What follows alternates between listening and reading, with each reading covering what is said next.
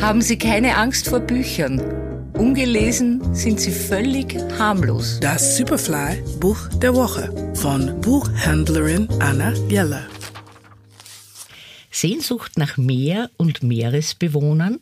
Dann dieses Buch. Till Hein, Crazy Horse.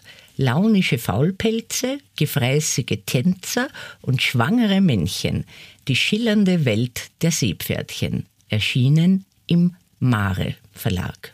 Es ist unglaublich, was man alles über Seepferdchen erzählen kann. Also Sie sind anmutige Tänzer, sie sind Meister der Tarnung und romantische Liebende, doch auch schwerhörige Vielfraße, launische Grieskrame und langsame Faulpelze.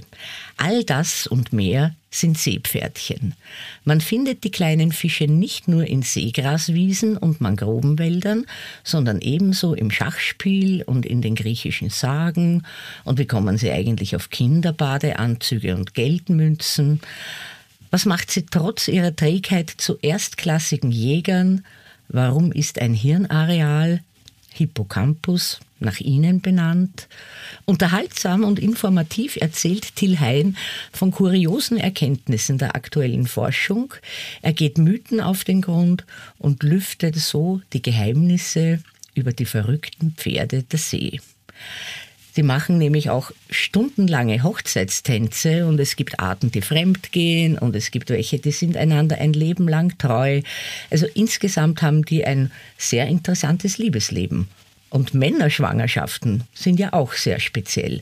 Man merkt beim Lesen, wie fasziniert und verliebt der Autor in diese Seepferdchen ist. Ein Meeresbiologe, nämlich Jorge Gomez Jurado, hat gemeint, als er das Seepferdchen schuf, war Gott wahrscheinlich besoffen.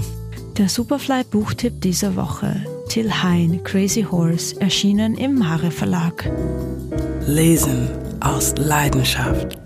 Anna Jeller ist Buchhändlerin in der Margaretenstraße. Ihr Buch der Woche online und als Podcast zum Nachhören auf superfly.fm.